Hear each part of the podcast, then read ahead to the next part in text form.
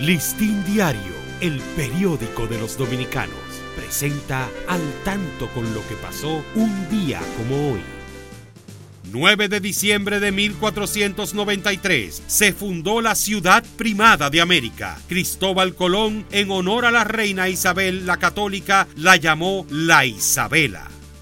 1874, un movimiento revolucionario estalla en Santo Domingo y en el Cibao en contra del presidente González, quien había sustituido a Espaillat en el mando, lo que le obliga a renunciar. Entre los dirigentes del movimiento se encontraba el general Marcos Cabral.